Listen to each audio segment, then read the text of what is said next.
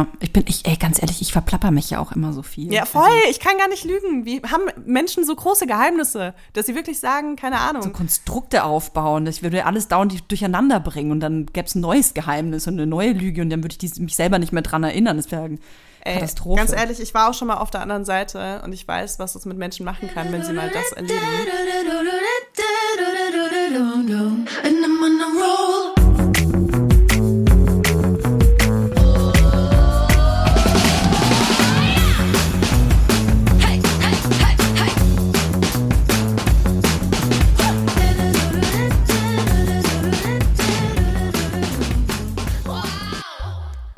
Hallo und herzlich willkommen bei Vibers, eurem Lieblingspodcast an diesem wunderschönen Montagmorgen mit Toya Diebel und Leila Lowfire.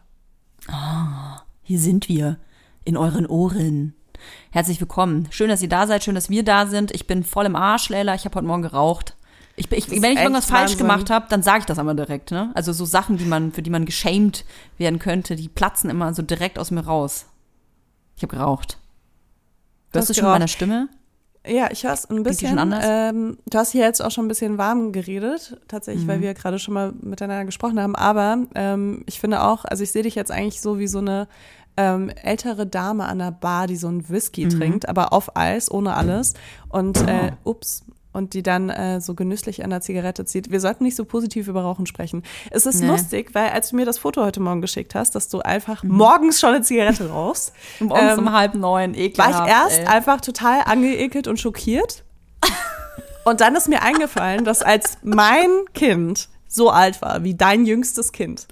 Ja. Dass ich genau in der gleichen Phase war und dann habe ich mich mega gefreut für dich, weil ich habe das voll gebraucht damals. Ja. Dass ich so ein paar ja. Monate einfach mir denke, ja, und jetzt rauche ich und jetzt bin ich halt nicht mehr so nur äh, ähm, die nurturing äh, Mutter, die ihren Körper für ihre Kinder immer wieder äh, hergibt und äh, dachte mir so, ja, das habe ich voll gebraucht in meiner Entwicklung, um wieder so ein bisschen mehr zu mir selbst zu finden nach der Geburt. Und ich habe dann einfach gedacht, dass du das wahrscheinlich auch gerade durchmachst.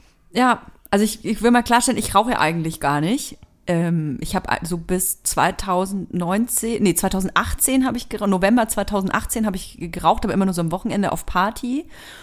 Äh, unter der Woche eigentlich fast gar nicht. Und jetzt erst wieder habe ich irgendwie angefangen, morgens eine Kippe zu rauchen. Auch nicht jeden Tag. Es ist tatsächlich auch, wenn dann nur eine.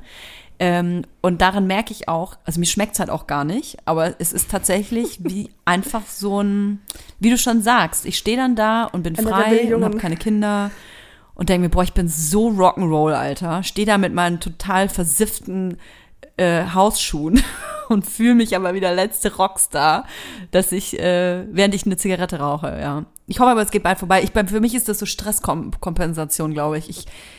Man hat ja so seine, seine Mechanismen, was man macht oder nach was man äh, äh, gelüstet, wenn man gestresst ist. Da hat ja jeder wahrscheinlich so ein Ding.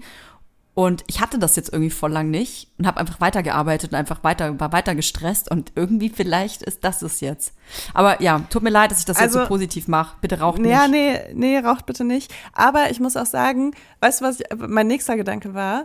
Das war dann, guck mal, ich war jetzt das erste Mal alleine ähm, mehrere Tage im Urlaub, nicht bei der Arbeit, irgendwo anders, krass. ohne mein mhm. Kind. Und das hätte ich mir auf jeden Fall vor zwei Jahren noch nicht erlaubt, vor einem Jahr auch nicht. Also eigentlich war es das erste Mal, dass ich mir das wirklich erlaubt hätte und erlaubt habe. Mhm. Gut, es war jetzt auch so, dass, äh, also ich war ja in Paris und ähm, eine Freundin von mir ist halt krank und deswegen ist sie gerade in Paris und äh, mhm. wir können uns sonst nicht sehen und deswegen haben wir uns da gesehen. Also es war jetzt auch schon so ein bisschen mehr als einfach nur Urlaub und so ein Städtetrip. Mhm. Aber ähm, ich finde das halt voll krass irgendwie und ich fand das auch krass, einfach mal ein paar Tage da zu sein. Ich habe wirklich einfach, man kann es nicht anders sagen. Ich hatte eine richtig gute Zeit mit meinen besten Freundinnen, die ich dort gesehen habe und die ich selten zusammen sehe. Und hatte auch ein schönes Leben. also, Viel Spaß mit deinen Freundinnen. Hattest du auch anderweitig noch anderen Spaß? Ich hatte äh, richtig viel Spaß, ja, auch ohne meine Freundin. Ich habe, ähm, mhm. ich war ja schon öfter in Paris und ich habe viele Orte besucht, die ich schon mal besucht habe und äh, auch Orte, die ich noch nicht besucht habe. Und wenn ihr jetzt an Orte denkt, über die ich schon mal gesprochen habe in Paris, die ich schon mal besucht habe, dann kann ich euch sagen, dass ich da auf jeden Fall auch war. Und es war sehr interessant, dann nochmal zu sein, nach sehr, sehr vielen Jahren, wo ich nicht mehr dort war. Naja, mhm, äh, jedenfalls möchte ich das einfach so stehen lassen Und ähm, ich fand es aber krass, einfach mal so meiner Realität zu entfliehen. Das mache ich selten, weil es selten möglich ist. Und es gibt viele Themen, die gerade so mich auch belasten in meinem Leben und auch natürlich Themen, die uns alle gerade extrem belasten, äh, in, die in der Welt passieren. Und ich mhm. habe mir das einfach mal erlaubt, vier Tage einfach nur Sachen zu machen, die mir Spaß machen. Finde ich gut. Braucht man und ja das auch. War wie, um das war wirklich wie ein Urlaub für mein Gehirn.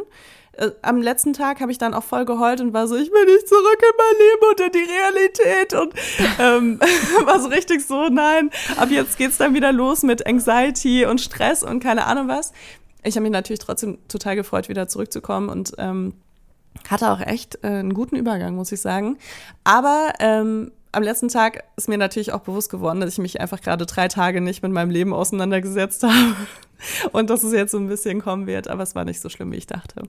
Ja. Pause von ähm, der Realität. Ja, ja. das ist, glaube ich, was, was uns allen ab und zu gut tun würde. Machen wir auch viel zu selten. Deswegen ich kann das auch nur unterstützen, wenn man das, wenn man das äh, macht.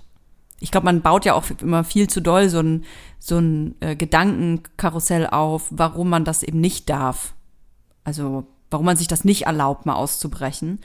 Ähm, aber ich glaube, anders kann man nicht gesund bleiben. Also man muss irgendwie mal Pause machen von dem, was einen belastet oder was der Alltag eben so an Stress ranbringt. Und äh, es muss ja nicht immer direkt ein ganzer Urlaub sein, aber ähm, einfach immer durchzuziehen, das ist auf jeden Fall keine, keine Power oder so. Es hat nichts mit Stärke zu tun, immer alles durchzuziehen, sondern es ist auch eine Stärke zu sagen, so, jetzt lade ich mal meine Batterien ein bisschen auf ja, man muss es aber auch können. Ne? Ich meine, ich kenne das von mir auch, dass ich so in Stresssituationen, wo ich auch so viel zu tun habe, äh, einfach nicht entspannen kann, weil ich dann ein schlechtes Gewissen habe, weil ich gerade nicht daran arbeite, meine Probleme zu beseitigen.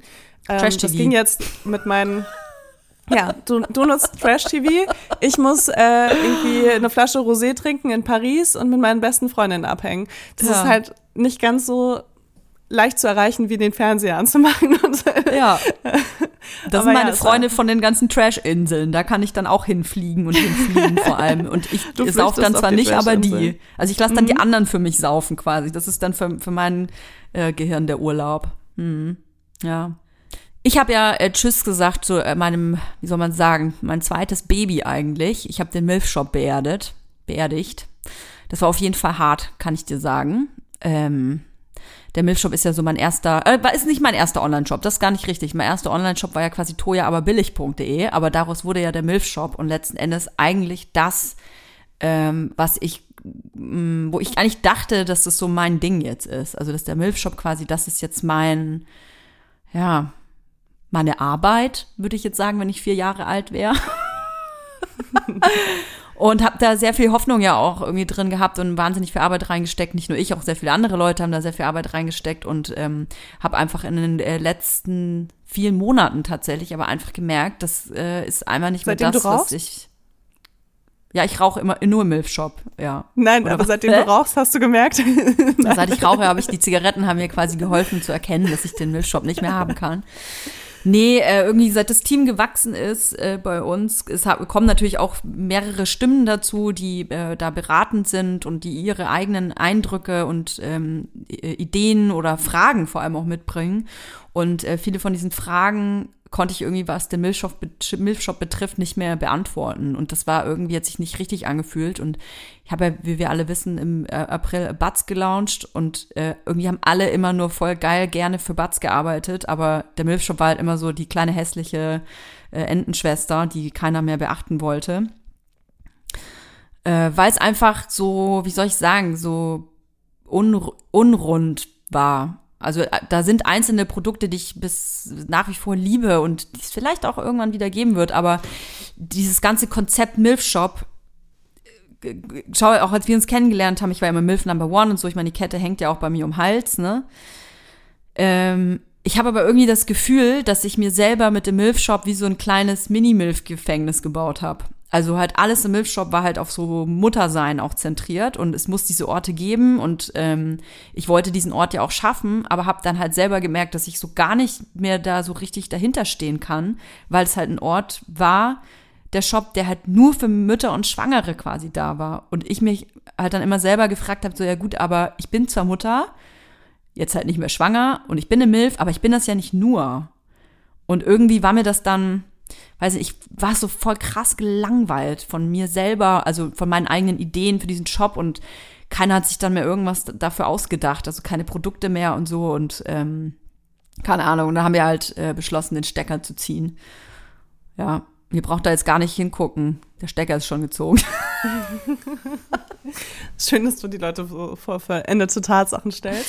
Aber es heißt ja. ja nicht, dass es für immer alles vorbei ist. Wie wir ja auch schon äh, auf Instagram beobachten durften, äh, wird das ja auch eine Zukunft geben äh, für ja. die Inhalte des Milf-Shops. Ja, finde nicht, ja, ich will gar nicht so viel verraten. Mhm, okay. ja. Also der Milf-Shop ist schon tot. Der Milf-Shop, der braucht ja nie wieder irgendwo eingeben quasi. Der ist wirklich tot. Ähm, Batz ist natürlich nicht tot. Batz ist äh, mein super Baby. Aber es wird eine neue Plattform geben ähm, an meinem Geburtstag. Und wenn ihr tolle Fans seid, dann wisst ihr, wann ich Geburtstag habe. Das sage ich jetzt nicht. Stay tuned. Ich muss sagen, ich, ähm, ich habe dieses Jahr extrem gemerkt, dass du äh, mir zeigen wolltest, dass du dir meinen Geburtstag gemerkt hast. Ich habe mir sehr viel Mühe gegeben, äh, dir mitzuteilen, dass ich weiß, wann dein Geburtstag ist. Das stimmt. Ja. Mhm. Und äh, ich musste ein bisschen schmunzeln, weil ich hatte auch wirklich das Gefühl, dass du da äh, ein bisschen was kompensiert hast. ja, ich habe ja, glaube ich, die letzten drei Jahre nicht gewusst, wann du Geburtstag hast. Ich habe das dann äh, meistens in so Business-Meetings dann erfahren. Das letzte Jahr war cool. Da haben wir so ein äh, Meeting gehabt. Äh, Leila und ich haben ab und zu so einmal im Monat so ein Podcast-Meeting, das ich auch eigentlich immer vergesse. Zu dem nie kommst. Also ja, zu dem ich wird schon komme. gar nicht mehr nach dir gefragt, muss ich zugeben. Also. Ich bin dann, manchmal bin ich so, wenn ich zufällig drücke ich wo drauf und bin auf einmal in so einem Zoom-Meeting drin und ach so, das ist ja mein Meeting. Auf jeden Fall, letztes Jahr äh, Leilas Geburtstag waren wir in diesem Meeting und dann irgendwie nach 20 Minuten hieß es irgendwie so, und Leila, hast du einen schönen Geburtstag? Gefeiert und selbst da habe ich es noch nicht gecheckt. Nun ja. Ja. Nee, ich, ich freue mich auch. Also, du hast mir ja dieses Jahr auch wieder einen Grill Royal Gutschein geschenkt, oder?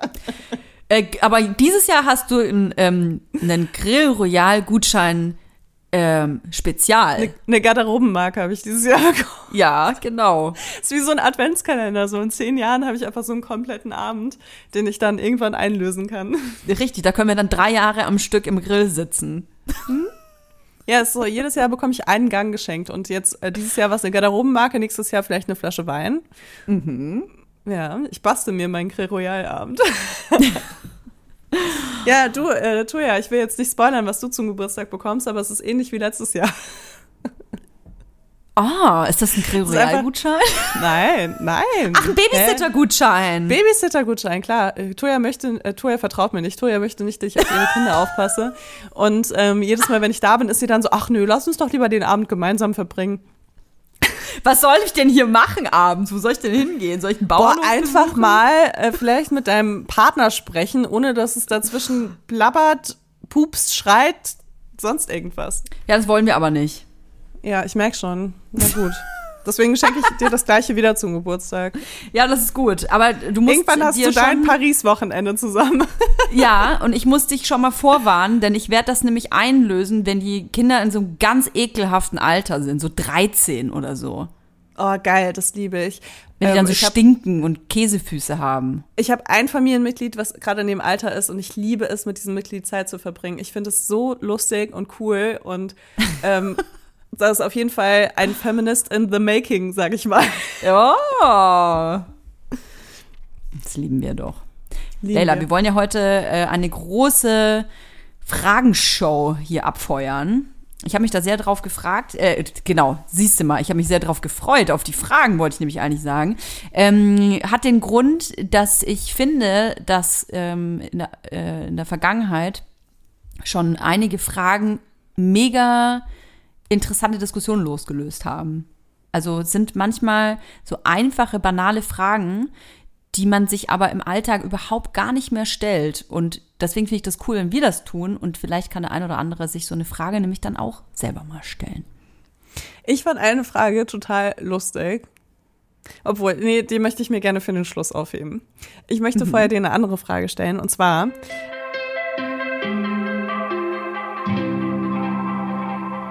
eine große Frage. aber heute machen wir ja gar nicht die Kategorie, deswegen ist es einfach eine normal große Frage. Und zwar, Toja. Ja. Und zwar geht es darum, ich formuliere das mal so um, ähm, ob du denkst, dass in einer Partnerschaft, in einer langfristigen Partnerschaft, es wichtig ist, dass man auch Geheimnisse voreinander hat oder dass du denkst, man braucht so eine Art ähm, Geheimnislosigkeit. Also denkst du, Geheimnisse voreinander zu haben, stärkt sogar die Bindung zueinander oder denkst du, dass es sie eher kaputt macht und man muss seinem Partner alles erzählen? Hm. Das ist natürlich schwierig, wenn Schatzi jetzt dann doch mal reinhört, aber. Tut er eh nicht. Der interessiert sich einen Scheißdreck für diesen Podcast. ähm, ich, ich versuche das natürlich auf meine eigene Beziehung jetzt zu projizieren. Ich finde, das kommt ganz krass, krass drauf an, um was für ein Geheimnis sich das da handelt. Also ich finde nicht, dass man ähm, gezwungen ist, dem Partner oder der Partnerin alles zu erzählen. Also auch Dinge, über die man vielleicht nicht reden möchte. Es, ich finde, es gibt einfach Dinge im Leben, die möchte man halt vielleicht auch nur mit speziellen Menschen teilen. Und das hat dann weniger damit zu tun, ähm, dass es ein Geheimnis ist, sondern eher, dass man weiß, dass vielleicht die, Person, also ich sage jetzt mal, der Partner vielleicht gar nicht so reagiert, wie man das gerne möchte. Mhm. Oder man dadurch dann irgendwie. Hast du da ein Beispiel oder einen Bereich? Ich glaube, das kann sich viel um Ansichten drehen. Ich habe jetzt tatsächlich kein konkretes Beispiel im Kopf. Ich versuche es mir nur zusammenzuspinnen, weil ich, ich habe tatsächlich kein Geheimnis im Kopf, von dem ich jetzt wüsste, das äh, äh enthalte ich meinem Partner vor. Und also, selbst wenn, wäre es ja blöd, das jetzt im Podcast zu sagen. Das wäre dann sehr blöd, obwohl er würde es ja eh nie hören. Äh, daher wäre es ja. ein bisschen egal. Aber ich glaube, dass es einfach ganz normal ist, dass man in einer langfristigen, vor allem in einer längerfristigen Partnerschaft einfach Themenbereiche hat, von denen man weiß, ähm, da ist ein Gespräch darüber nicht einfach oder ähm, da kommen einfach Reaktionen, die, auf die man selber vielleicht keinen Bock hat oder man hat einfach eine unterschiedliche Sicht auf Dinge und man hat vielleicht keine Lust auf einen Streit oder so und ähm, dann finde ich es okay, wenn man gewisse Dinge nicht erzählt. Also das kann sich ja auch um Konsum handeln oder dass man vielleicht auch mit jemandem gesprochen hat, von dem man weiß, dass die andere Person das nicht gerne wollen würde. Okay. Ich finde, das ist, es ist halt eine ganz, das ist eine ganz dünne Linie zwischen, mhm. ist es einfach ein Geheimnis, wo, wo du weißt, es ist besser, du erzählst es einfach nicht, weil es einfach besser für alle Beteiligten ist. Oder ist es, du willst deinem Partner oder deiner Partnerin wirklich was vorenthalten, weil du ähm, ihm ihr nicht vertraust oder weil du Angst hast oder ich finde, das macht schon einen Unterschied, warum du ein Geheimnis nicht erzählst. Ja, ja, ich habe davon gehört. ja, aber es ist irgendwie, es ist so schwierig, mir das vorzustellen. Ich weiß, dass ich teilweise zu transparent bin, auch was Gedankengänge angeht. Ich glaube nicht, dass man so viel seine Gedankengänge präsentieren muss, wie ich das in Beziehungen mache. Ähm, ich bin da wirklich ein offenes Buch. Und das ist nicht immer nur gut, das habe ich auch schon gemerkt. Aber es fällt mir schwer, da eine gesunde Balance zu finden, auf jeden Fall. Weil ich immer so denke, so eine Bindung, also bei mir kommt so eine Bindung krass zustande, wenn ich das Gefühl habe, mein Gegenüber auswendig zu kennen. All in, Layla. All in, Layla und auch All Input, Layla. Mhm. ähm, aber das kann die andere Person ja auch überfordern, ne? Total, es kann die andere Person überfordern. Dann ist es auch so, dass ich auch, wie ich aufgewachsen bin, wie ich lebe und so, das ist alles jetzt nicht so Durchschnitt. Und wenn mhm. ich jetzt eine Person damit zuballer, die halt komplett anders aufgewachsen ist, ein ganz anderes Leben führt als ich, kann das einfach krass zu viel sein. Die Person wird es nicht nachvollziehen können. Und vielleicht führt es dann sogar bei der anderen Person dazu, dass die Bindung eben gar nicht so krass aufkommt, weil sie sich wenig mit mir identifizieren kann. Und trotzdem möchte ich passt das doch auch gar immer nicht. wieder. Ja, aber das würde ich nicht sagen, weil für mich passt es ja trotzdem auch mit einer Person, die so. nicht mein Leben führt. Weißt du? ja, okay. Also, aber weil ich natürlich die, die außerhalb der Norm bin. Ne? Und ich kenne natürlich ganz viele Menschen, die ein Leben führen, was eher durchschnittlich ist und was ja auch irgendwie cool ist. Das soll jetzt gar nicht abwertend, abwertend klingen oder so. Ähm, aber ich merke immer wieder, dass Menschen, Menschen teilweise überfordert sind mit mir. Das ist lustig, weil das ist so ein bisschen so wie, ich suche gerade einen neuen Therapieplatz, weil ich nochmal so eine andere Therapieform machen wollte, schon ganz lange. Und das, die Suche bin ich jetzt einfach mal wieder angegangen, weil ich gerade die Zeit dafür habe. Und ähm, habe jetzt zwei Vorgespräche ausgemacht und habe total Angst, dass die Menschen, die äh, Therapeuten und Therapeutinnen, mit denen ich mich verabredet habe, dass die denken, dass ich ein bisschen drüber bin. Und gar nicht so, dass sie denken, dass ich krank bin, sondern dass sie denken, dass mein Leben irgendwie so krass außerhalb der Norm ist, dass sie. Aber gehst du nicht deswegen zu denen?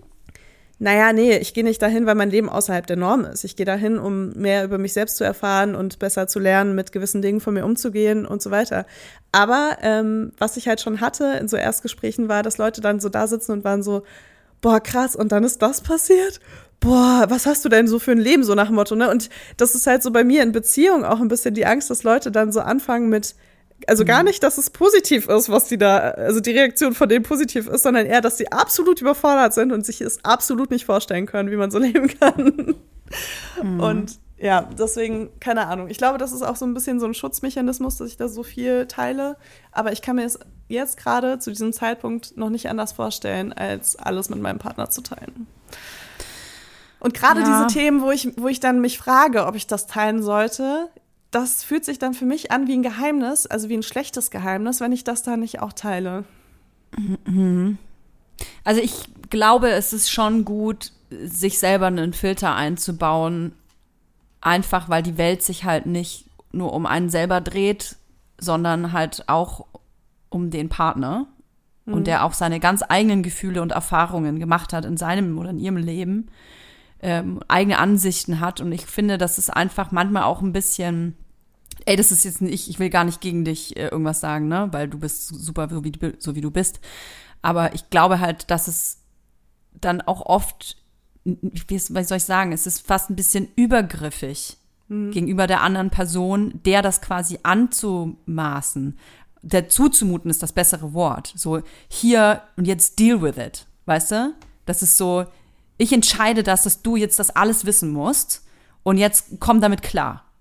Und um nochmal auf dieses Geheimnis zurückzukommen, ist jetzt ein Beispiel eingefallen, weil ich ein, weil ich ein befreundetes Paar habe, von denen ich weiß, dass sie sich gegenseitig nicht sagen, was sie wählen. Und da hatten wir nämlich schon wilde Diskussionen darüber, weil ich war natürlich dann super neugierig. Ich dachte so, hä?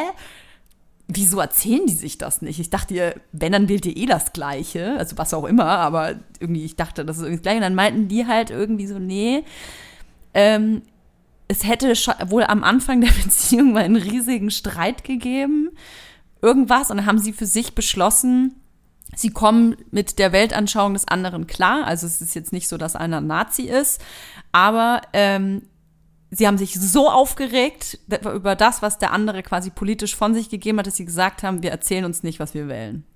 Wow. Und das ist so ein Ding, dass da kann ich das schon, ich meine, das ist ja mehr als, also das ist ja quasi ein Einverständnis eines Geheimnisses. Also ja, das Geheimnis ist ja ist auch was anderes dann. Ne? Also ich würde zum ja. Beispiel auch meinem Partner nichts erzählen, von dem er sagt, er möchte das nicht hören.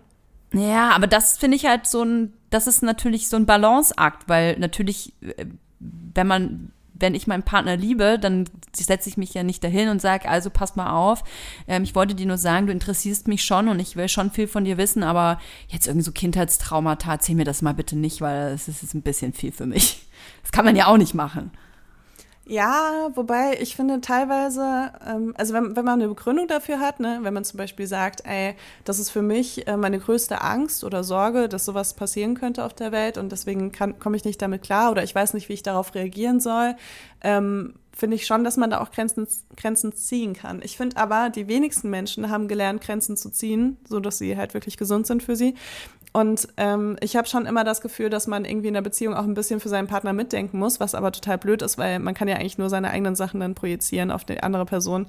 Ähm, wenn man aber mit jemandem zusammen ist, von dem man weiß, dass die Person eben das nie gelernt hat, Grenzen zu ziehen, ist es ja super schwierig, das rauszufinden, wo die sein könnten, wenn man die selbst gar nicht so hat. Ne? Ich will ja alles über meinen Partner wissen. Ich will gefühlt wissen, was der mit sieben morgens zum Frühstück gegessen hat. Und ich möchte wissen, ähm, äh, wie sich das angefühlt hat, wenn er das erste Mal irgendwie Herzschmerz hatte. Und ich möchte, ja, voll, ich will alles wissen. Ich finde es total spannend. Ja. Weißt du, was vielleicht aber auch ein Faktor ist? Zeit. Ich muss ganz ehrlich sagen, dass wenn ich Menschen kennengelernt habe, und das gilt jetzt nur für mich, wenn ich Menschen kennengelernt habe, man, äh, also ich rede jetzt von Sexualpartnern, ne? also Männern, mit denen ich dann auch intim geworden bin, die ich kennengelernt habe auf romantischer Basis, dass wenn das Menschen waren, die sich mir gegenüber zu schnell geöffnet haben und jetzt nicht, weil sie offen für mich waren, sondern mir mich quasi schon so überschüttet haben mit Informationen, dann war mir das immer zu viel. Das hat mich ein, das hat mich eingeengt. Ich, ich, das war mir zu viel Mensch einfach, weil, mhm. also guck, jetzt bin ich mit meinem Partner wie lange zusammen? Wahrscheinlich so fünf, sechs Jahre irgendwie, vier, ja, fünf, sechs Jahre irgendwie sowas. Und natürlich wissen wir extrem viel über den anderen. Und viele Dinge haben sich aber halt im Laufe dieser ganzen Jahre einfach erübrigt. Und man redet natürlich ähm, sehr viel miteinander, weil wir halt die einzigen zwei Erwachsenen sind in diesem Haushalt. Ähm, aber viele Dinge, die, die entwickeln sich so. Und ich, ich persönlich, für mich ist das immer zu viel, wenn mir jemand schon in der Kennenlernphase quasi so sein ganzes Leben schon auf den Tisch legt. Das, ich kann damit schlecht umgehen. Mhm. Und dann kann ich das. nur, siehst du, und das ist der Unterschied. Ja. Ich glaube auch, dass es, dass es da zwei verschiedene Arten von Menschen gibt. Dass Menschen äh, gibt, die, die, die brauchen das auch. Die brauchen die komplette Transparenz. Die müssen das alles wissen, um die, eine Sicherheit zu haben. Woran bin ich hier überhaupt? Und das ist zum Beispiel, was ich ähm, also dieses Thema Sicherheit in, in, in, einer Beziehung, das war für mich zum Beispiel nie so präsent, weil ich das immer gerne mochte, so ein bisschen weniger zu wissen, was aufregender war das war für mich dann fast leidenschaftlicher, das immer so langsam nur rauszufinden. Ja, das Problem ist aber, wenn das bei mir so ist, ich meine, ich hatte sowas auch schon oft genug, ne, dass ich mich teilweise über ein Jahr mit jemandem getroffen habe und nichts über die Person wusste. Aber das mhm. Problem ist, dass ich halt diese Lücken in meinem Kopf einfach schließe. Ich schließe Verstehe. die mit Pro Projektionen und ich, ich denke mir dann einfach aus wieder Mensch so sein könnte. Ja, ich glaube, es ist normal. Glaub, und dann irgendwann kommt man dann halt an den Punkt, wo dann doch irgendwas durchscheint von der wahren Persönlichkeit und ist dann total enttäuscht und denkt sich so, was? Also warum entsprichst du nicht diesem Bild von, ja. von dir, was ich in meinem Kopf gemalt habe? Und ja. das passiert halt sehr schnell bei mir, dass ich diese Lücken schließe. Deswegen versuche ich sie natürlich mit Informationen zu schließen, die mir mein Gegenüber gibt. Es ist allerdings auch nicht so, dass ich Leute so ausfrage, ne? weil das finde ich total unangenehm. Ich finde halt, Leute müssen von sich aus Sachen erzählen. Und ich bin auch tatsächlich jemand, dem Menschen, also auch wildfremde Menschen irgendwie gerne mal irgendwo auf der Clubtoilette ihr ganzes Leben erzählen, was ich auch voll gerne mag. Ähm, wenn ich nicht gerade was anderes äh, vorhabe. Aber ähm, ich finde das halt voll schön, wenn Leute von sich aus so über ihre Kindheit berichten oder über ihre vergangenen Beziehungen oder sonst irgendwas. Ich, ähm, mir fällt es immer sehr schwer zu fragen und das ist neu für mich tatsächlich seit ein paar Jahren oder so, dass ich äh, wirklich aktiv Sachen frage, wenn ich Leute kennenlerne. Ähm, das habe ich ja. irgendwie nie gemacht vorher.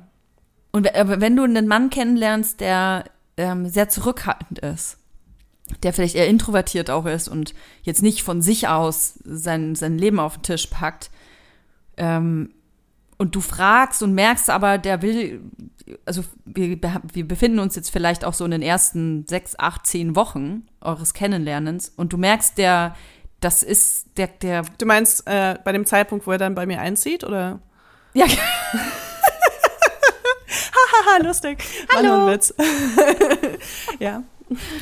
Also wenn das ist quasi, wenn der nicht so viel Vor oder nach Schlussübergabe erzählt. Also ja. ist das für dich eher, ist das dann für dich eher so ein Red Flag oder ist das für dich dann super interessant, weil du dir denkst, hä, ich muss das alles rausfinden? Mm. Weil wenn du die volle Transparenz willst, dann ist das ja eigentlich eher ein Nachteil, wenn jemand nicht so redefreudig ja, also ist. wenn das jemand ist, wo ich dann aktiv Fragen stelle und er versucht mir auszuweichen, dann absolut Red Flag ähm, weil ich mir denke, wenn du mit mir in der Kennenlernphase, und da rede ich jetzt wirklich über jemanden, wo man schon weiß, okay, man kann sich da eine Beziehung vorstellen und man hat das Gefühl, der Gegenüber kann das halt auch und man arbeitet darauf hin, dass man sich halt wirklich kennenlernt. Nicht so, mhm. wir gehen mhm. jetzt auf drei Dates und finden uns ein bisschen interessant oder so. Ne? Da bin ich auch ein bisschen distanzierter auf jeden Fall.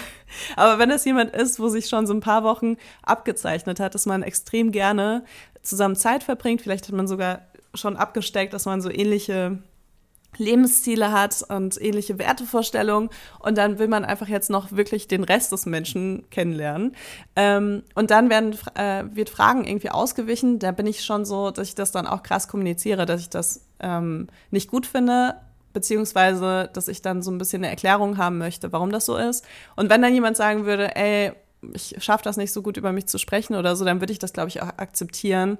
Aber wenn ich merke, da wird so rumgedruckst bei vor allem immer wieder den gleichen Themen, da bin ich dann so, mm, okay, warum ist da irgendwie, warum ist da ein Problem, wenn wir darüber sprechen?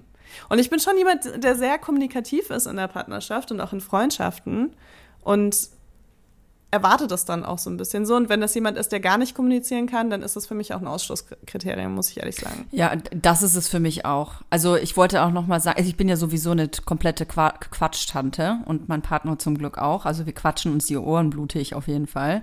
Und ich glaube, also es muss natürlich nicht für jeden gut sein oder sich richtig anfühlen, aber das ist so der Punkt, den ich jetzt machen würde. Ich glaube, es diese die Dynamik so eines Gesprächs muss sich für beide Seiten gut anfühlen. Egal, ob, wie tief man geht in den ersten drei Monaten des Kennenlernens. Wenn es sich für beide gut anfühlt, cool. Und wenn nicht, dann muss man rausfinden, warum nicht. Ja. Aber so ein kleines Geheimnis dürft ihr schon haben. Ich, mir ist jetzt echt kein Geheimnis eingefallen, was ich mal hatte. Also es gibt Sachen, also zum Beispiel, wenn jemand gerade einen Krankheitsfall in der Familie hat und ich einen ähnlichen Krankheitsfall schon mal in meiner Familie oder in meinem Freundeskreis hatte und ich weiß, wie es weitergeht, weil ich das schon mal erlebt habe, dann würde ich das zum Beispiel nicht sagen. Aber ist das ein Geheimnis? Weißt du, die, ich, vielleicht haben wir die, wir haben die Frage, glaube ich, auch voll krass natürlich durchinterpretiert, weil eigentlich ist für mich so ein Geheimnis wie ähm, ich habe meinen Job vor zwölf Monaten verloren und gehe jeden Tag nur zu Toys R Us. Spaghetti, Spaghetti Eis essen. also schon, also im Prinzip ist für mich ein Geheimnis, dass man vor dem anderen verwahrt eigentlich ein Thema, von dem man weiß, die Person würde das eigentlich schon interessieren oder okay, wäre überrascht, wäre überrascht, das zu hören. Sowas wie, ich war schon mal verheiratet oder weiß ich nicht, ich, vor dir war ich nur mit Frauen in einer Beziehung. Also irgendwie sowas, weißt du, wo ich mir dann quasi das verheimliche, um kein großes Thema aufzumachen oder den anderen nicht zu irritieren oder zu ich verärgern. Ich bin eigentlich 31. ich bin eigentlich 31. Tut mir okay. Schatzi. Ja. Nun ja. ja okay. Hey, wollen wir ja, zu nee, einer anderen Frage ja. rüber, äh, rüber jumpen?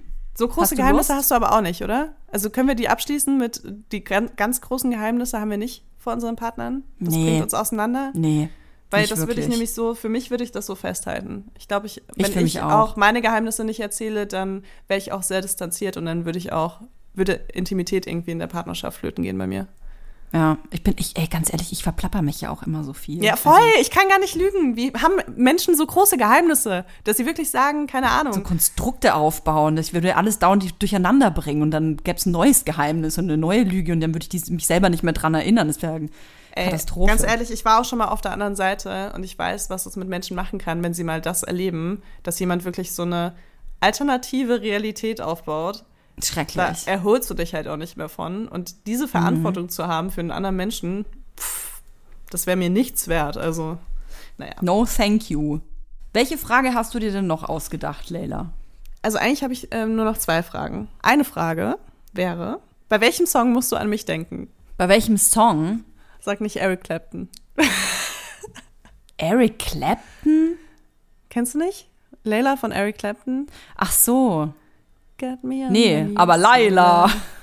Okay, cool, danke. Den habe ich kurz verdrängt. Äh, nee, ich, wenn ich an den Song, wenn ich dir einen Song zuschreiben müsste, dann wäre das, glaube ich, irgendwie was von Motorhead oder so. Ich würde mir, ich, äh, wenn ich dich anschaue, dann, äh, dann habe ich irgendeinen heftigen Metal, Quellattack oder Ace of, nee, eher, was- nee, eher was, was Älteres. Also schon, schon die Richtung Motorhead. Ich habe gerade überlegt, welche Songs ich am besten finde von Weil, Motorhead. weißt du warum? Weißt du warum? Weil ich das erst, ich glaube, das erste Mal habe ich dich in Klamotten gesehen mit einem Motorhead-T-Shirt. Kann das sein? Du hast doch ein Motorhead-T-Shirt. Ich habe ein Motorhead-T-Shirt, ja. Also vielleicht im Internet dann, oder? Aber nicht in echt. Ja, im Internet. Weil im, Da kannte in ich echt dich war ich ja dann schon, da war ich dann schon schwanger und da hat mir das Shirt Nein, nein, nein, das, das war, glaube ich, besser als Sex äh, äh, Ah ja, das kann Shooting. sein. Mhm. Ich bilde mir ein, wahrscheinlich ist das deswegen so verknüpft, ja. Ja, okay. Ja, was bin ich für ein Song? Ja, du hast noch gar nicht gesagt, welcher Song, aber da musstest du jetzt wahrscheinlich, Ja, Ace of Space würde ich jetzt einfach sagen, Okay. einfach weil es der Klassiker ist. weil ich, so- weil ich so Standard bin. Ich habe auch gerade drüber nachgedacht und es wäre auf jeden Fall ein 80s-Song. Hm. Ich mag ja in den, von den 80ern mag ich ja am liebsten eigentlich so die so ein bisschen so Pat Benatar oder so. ähm, Pat aber das was? ist so Pat Benatar. Das ist so zum Beispiel nicht. Love is a Battlefield. Aber, aber das passt irgendwie gar nicht zu dir. Aber von, von der äh, Atmosphäre passt das voll gut. Aber von, Mhm. von dem Text zu dir, zu deinem Leben passt das jetzt nicht so. Ähm, deswegen würde ich sagen, sowas wie She works hard for the money. Also ich sehe mich ja tatsächlich voll in den 90ern verbucht oder Anfang Was? 2000er. Mhm, irgendwie schon. Also wir haben in der letzten Folge ja über Britney geredet. Also ähm, ich glaube so Britney, es wäre auf jeden Fall schon oder Spice Aber Girls. welcher? Welcher Britney-Song? I'm a slave. I'm a slave for you. I'm a slave for you von Britney Spears. Dum, dum, ding. Boah, da war ich so süchtig nach diesem Lied. ähm, und Spice Girls auf jeden Fall auch krass. Und ich äh, muss ganz aber sagen, ich habe diese Gefühle ausschließlich, wenn ich im Auto sitze, selbst fahre und Radio höre und ein Song kommt, den ich mir selber nicht ausgesucht habe. Kennst du dieses Gefühl? Ah nee, ich weiß, bei welchem Song ich an dich denke. An dich denke. Sorry, meine Gedanken haben gerade deine unterbrochen. Aber sag du zuerst. ich, wenn ich im Auto sitze, ich höre immer, ich höre immer Ego FM, ganz viele liebe Grüße. Ich werde dafür nicht bezahlt, dass ich Ego FM höre. Ich mag aber äh, den Sender total gerne, weil da ultra viel Indie läuft und ich bin ja ein richtig heftiges Indie-Chick gewesen. Und Sagst du jetzt Blockparty? Ja, Okay, das jetzt Blockparty. Helikopter. Ja, also wenn okay. ich so Strokes höre ähm, oder Libertines oder ähm, eben Blockparty, das ist, das sind so krasse Emotionen, die bei mir ausgelöst werden. Und ich kann dir nicht genau sagen, warum.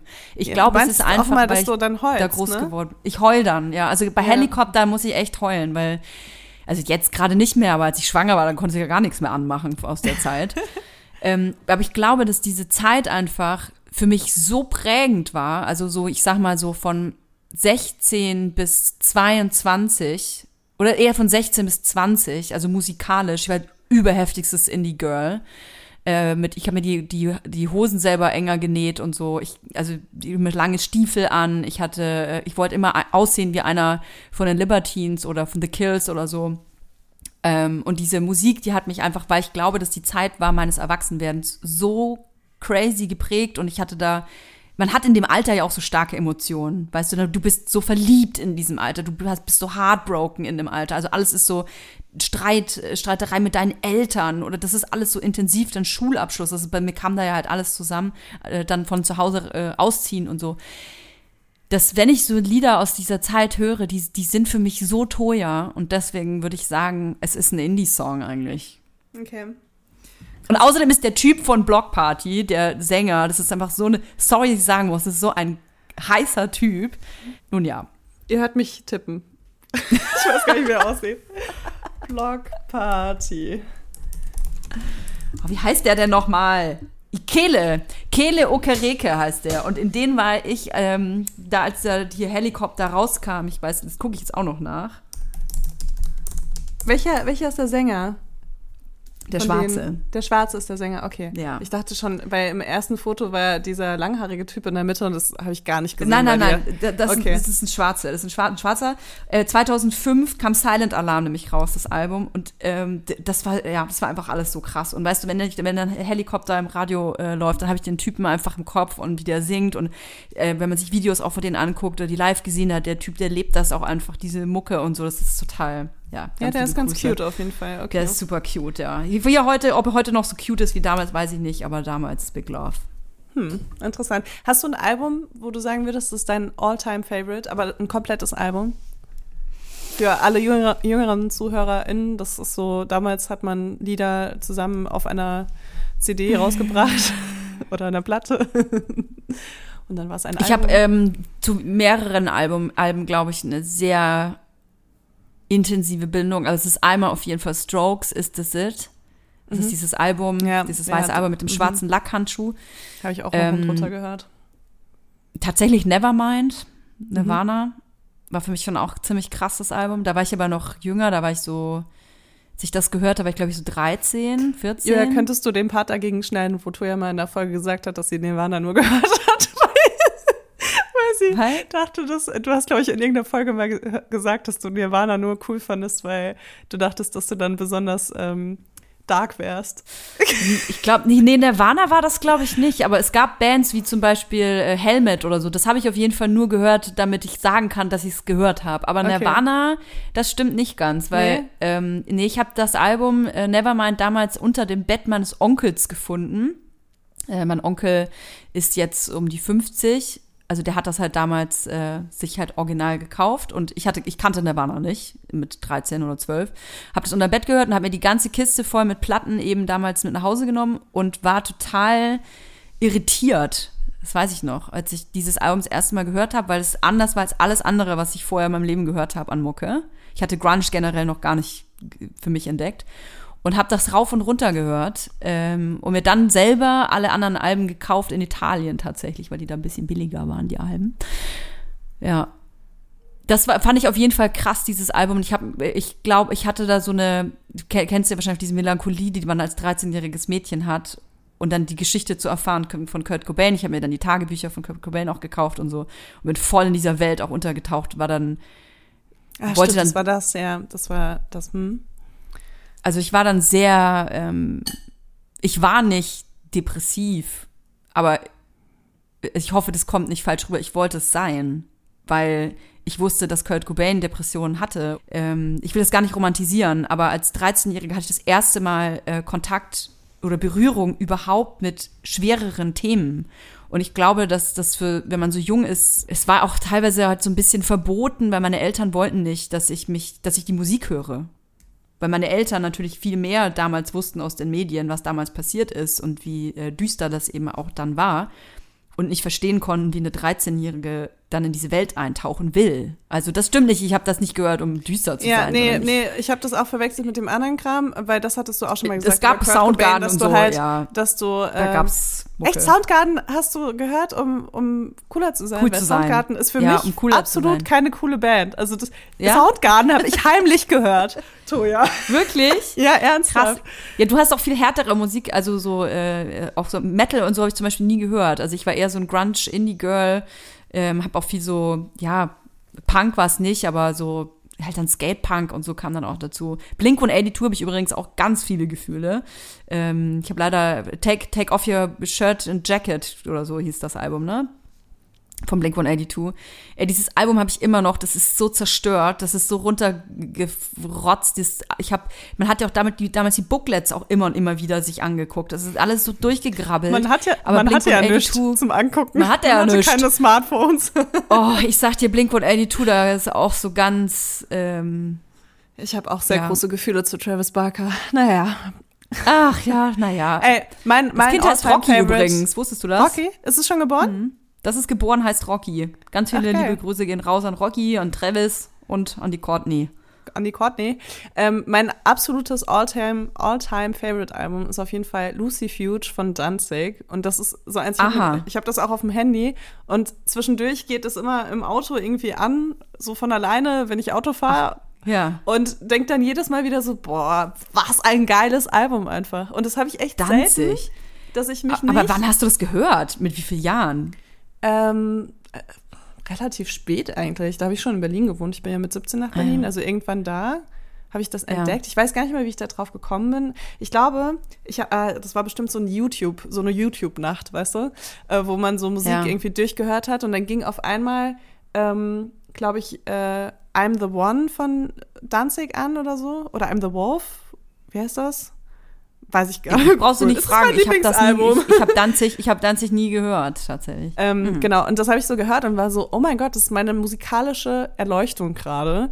Und dann äh, habe ich mir das Album gekauft und war einfach so, oh mein Gott, jeder Song ist so geil. und das, das habe ich so selten, weil ich habe halt viele Alben, wo ich irgendwie zwei, drei Songs irgendwie richtig gut finde. Manchmal wechseln die auch so über die Jahre. Ich weiß nicht, ob du das kennst, wenn du dann ein Album nochmal anhörst und dann die Lieder, die du vorher abgefeiert hast, gar nicht mehr so interessant findest, sondern jetzt auf einmal ganz andere. Ähm, und da habe ich es wirklich so bei jedem Song. Naja, das wollte ich nur einmal kurz sagen. Hört euch das Album an. Ja, crazy, das ist sehr, die sehr Gitarren unterschiedlich. Ich war auf jeden Fall soft, softer unterwegs. Ich glaube, mir war das dann immer ein bisschen zu hart so. Ich Aber auf jeden das Fall Album ist zum Beispiel gar nicht gebraucht. hart. Das ist gar Nee? nicht halt. Das ist eher so, es ist schon fast so Blues-Gitarre-mäßig, weißt du? Ah ja, okay. Ja, vielleicht muss ich mir das mal reinziehen. Ich habe auf jeden Fall vor kurzem wieder äh, meine Liebe zu den Arctic Monkeys äh, wiedergefunden. Also die ganzen aktuellen Sachen, die höre ich auch. Aber ähm, ich habe ja gerade äh, ausführlich erzählt, was ich für ein krasses Indie-Girl war. Und 2006 kam nämlich das Album ähm, Whatever People Say, That's What I'm Not. Und da war ich so total, ey, Arctic Monkeys, das war auch ein Sound. Mhm. Ich hatte das kann ich aber auch unterschreiben, nie, ja. nie gehört. Also mhm. das ist ähm, manchmal bei Bands passiert, wenn die einen Sound mitgebracht haben, wo du denkst so, äh, da, sowas habe ich noch nie gehört. Und das hatte ich halt nur bei ein paar Bands in meinem Leben und das war auf jeden Fall auch bei Arctic Monkeys, muss ich echt sagen. Und äh, was ich nicht, äh, dass ich nicht vergessen äh, will, die ganze Zeit reden wir über diese krassen Gefühle für Alben und äh, ja auch ganze ja, ganze Werke eigentlich von diesen Künstlern und Künstlerinnen. Und weißt du, was ich so krass finde? Ich weiß, also ich konsumiere ja auch ganz anders Musik mittlerweile, halt mit Spotify und Co. und ab und zu halt mal so Überraschungsradio von Ego FM.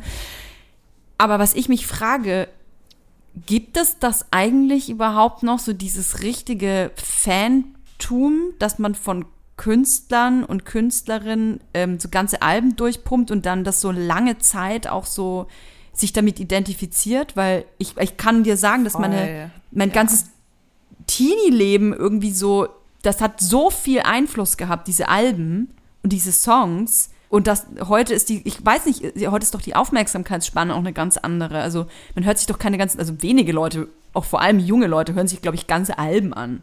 Ich glaube, das ist schon sehr viel anders. Ja, ich glaube, dass es nicht mehr nur ausschließlich bei Musik ist. Du hast halt auch YouTuber inzwischen und du hast Influencer und du hast äh, mhm. ähm, ja Leute, die halt einfach auch an, mit anderen Kunstformen als Musik in der Öffentlichkeit stehen, die eben auch ähm, so für Fandom herhalten. Mhm. Ähm, und ich glaube halt, dass diese Identifikation, die wir damals hatten, die wir durch Musik hatten in der Schul Schulzeit oder in der Jugend, die findet nicht mehr so statt. Also die Leute unterscheiden sich nicht mehr in Metaler, Hip-Hopper, Indie-Girls und Boys und Emos und keine Ahnung was, sondern es ist halt eher, es geht da um andere Sachen. Ähm, wir hatten ja auch schon mal das angesprochen in der Folge. Ich weiß gar nicht, ob wir die veröffentlicht haben. Aber ähm, in einer Folge haben wir mal um darüber. Identität geht. Ne? Genau, ne? ja. da hatten wir mal drüber gesprochen, dass jetzt auch so die eigene Identität auch so ganz anders ähm, stattfindet als bei uns damals. Und das ist dann teilweise auch so, dass ähm, die Jugendlichen super früh rausfinden, wie die sexuelle Identität ist, wie die ähm, Geschlechtsidentität ist und das einfach ganz genau definieren können und dann eben ganz genau auch andere Leute finden können, die eben auch dann eine ähnliche Identität haben und sich dann mit denen mhm. identifizieren können. Und das war bei uns damals einfach absolut, also es gab halt irgendwie, ja, es gab halt äh, hetero und es gab schwul oder lesbisch halt und alles andere war irgendwie so gar nicht so Thema auch. So, ne? mhm. ne? Und jetzt ist es, glaube ich, schon krass anders und auch so queere Leute erkennen sich selbst halt viel früher, als wir das vielleicht damals gemacht haben und haben dann auch ein ganz anderes Umfeld, was das so begünstigt. Und es ist so ein bisschen, also ich will nicht sagen, dass es das gleiche ist, wie irgendwie hobbymäßig Musik zu hören oder so, aber es ist halt ein anderer Fokus, mit dem die Kids aufwachsen. Ich glaube, das ist schon ähnlich, weil ich glaube, der Drang nach der eigenen Identität ist ja schon immer seit Beginn der Menschheit sehr groß geworden, nur man hatte das Werkzeug nicht. Und damals war ähm, das, das Werkzeug, das es nun mal gab, eben auch Musik. Und du konntest ja, dich dann halt anhand Filme der Musik. So, ne? Filme ähm, ja. und Menschen, die überhaupt in der Öffentlichkeit äh, standen, mit, wenn du dich mit denen identifizieren konntest, äh, wegen was auch immer, ob das dann das Auftreten war oder die Sprache oder eben die Kunstform, ähm, dann hast du deine Identität so ein bisschen formen können. Und heutzutage hast du halt viel mehr Mittel, ja. Ja, voll. Ich denke auch gerade an so, bist du Star Wars oder bist du Star Trek? Weißt du so? Ja, das ja, ist ja auch irgendwie ja. so ein Teil davon, ne? Also, oder bist du äh, Marvel oder bist du, äh, was war das andere? DC. Ja, DC. Ups. Ja, äh, so, genau. Marvel oder DC und so. Also, so kannst du dich dann eben da so zugehörig fühlen. fühlen. Ja. So. Ich habe noch eine Frage für dich. Ich habe ja gesagt, ich mhm. hebe mir die zum, bis zum Schluss auf. Und zwar, ähm, wie würde dein perfekter Mitbewohner aussehen? Du kannst es ganz kurz machen, indem du Schatzi sagst. Oder du malst dir jemand komplett neuen. Ich brauche einen Mitbewohner, der meinen Freiraum anerkennt. Mhm. Ich empfinde die eigene Wohnung oder das Zuhause, das ist ja immer sowas wie mein Territorium. Und wenn man einen Partner hat, dann bist du ja quasi, also ich sehe mich quasi so wie so ein Raubtier, ja, also es ist mein Territorium. Und wenn ich einen Partner habe, dann ist der ja aber auch mit in meinem Territorium. Und deswegen muss es jemand sein, der ganz genau weiß, wo mein Bereich ist. Das meine ich jetzt gar nicht so unbedingt nur physisch, sondern eher auf einer ähm, emotionalen Ebene. Also ich mag das nicht. Ich mag ich finde generell Menschen, die übergriffig sind, in welcher Form auch immer, ganz, ganz, ganz, ganz anstrengend. Leute, die auch kein Feingefühl haben, so, ein, so eine emotionale äh, Sensibilität haben, ob man gerade jemanden stören kann oder ob man gerade nervt oder so. Und ich habe jemanden gefunden, der das ganz genau fühlt und sieht und ich bei ihm auch, ähm, wo der andere seinen Raum braucht. Und es ist gar nicht, weil die Person gerade genervt ist oder sauer ist, sondern weil die Person vielleicht gerade Musik hört oder gerade was putzt oder, ähm, weiß nicht, telefoniert oder so und dass man die Person einfach ihr Ding machen lässt, ohne da ständig zu stören in irgendeiner Form. So, mhm. Das ist mein perfekter Mit Mitbewohner. Okay. und wenn er gut. dann noch die Klobrille runter macht und nicht jeden Tag auf dein Kopfkissen scheißt, dann ist es perfekt. Wow, ja, das äh, klang eigentlich sehr möglich alles, bis du das mit dem Kopfkissen gesagt hast. Wie sieht dein perfekter Mitbewohner aus? Das erzähle ich dir in der nächsten Folge, Toja. Wir müssen hier gerade mal einen Punkt machen. Ja, wir müssen einen Punkt machen. Wir haben so lange aufgenommen. Äh, deswegen äh, würde ich gerne das mitnehmen in die nächste Folge. Na gut, dann gebe ich euch noch eine kleine Aufgabe. Erzählt einfach jedem von diesem Podcast, denn wir wollen neue, neue Hörer und Hörerinnen. Ähm, das könnt ihr ganz einfach machen, indem ihr jemanden anruft jetzt und dem sagt, wie toll wir sind. Wow, okay, cool. Alles klar, wir hören uns nächste Woche. Tschüss.